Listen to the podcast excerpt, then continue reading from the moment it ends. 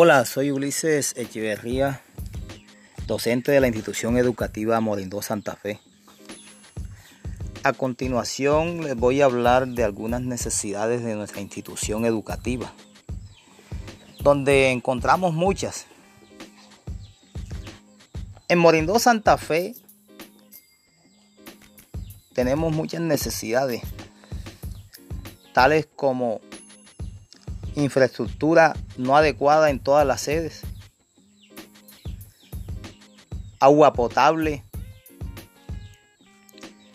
mm, hay una sala de informática en condiciones no aptas en la sede principal del bachillerato. En las subsedes no hay salas de informáticas. Tampoco existe agua potable.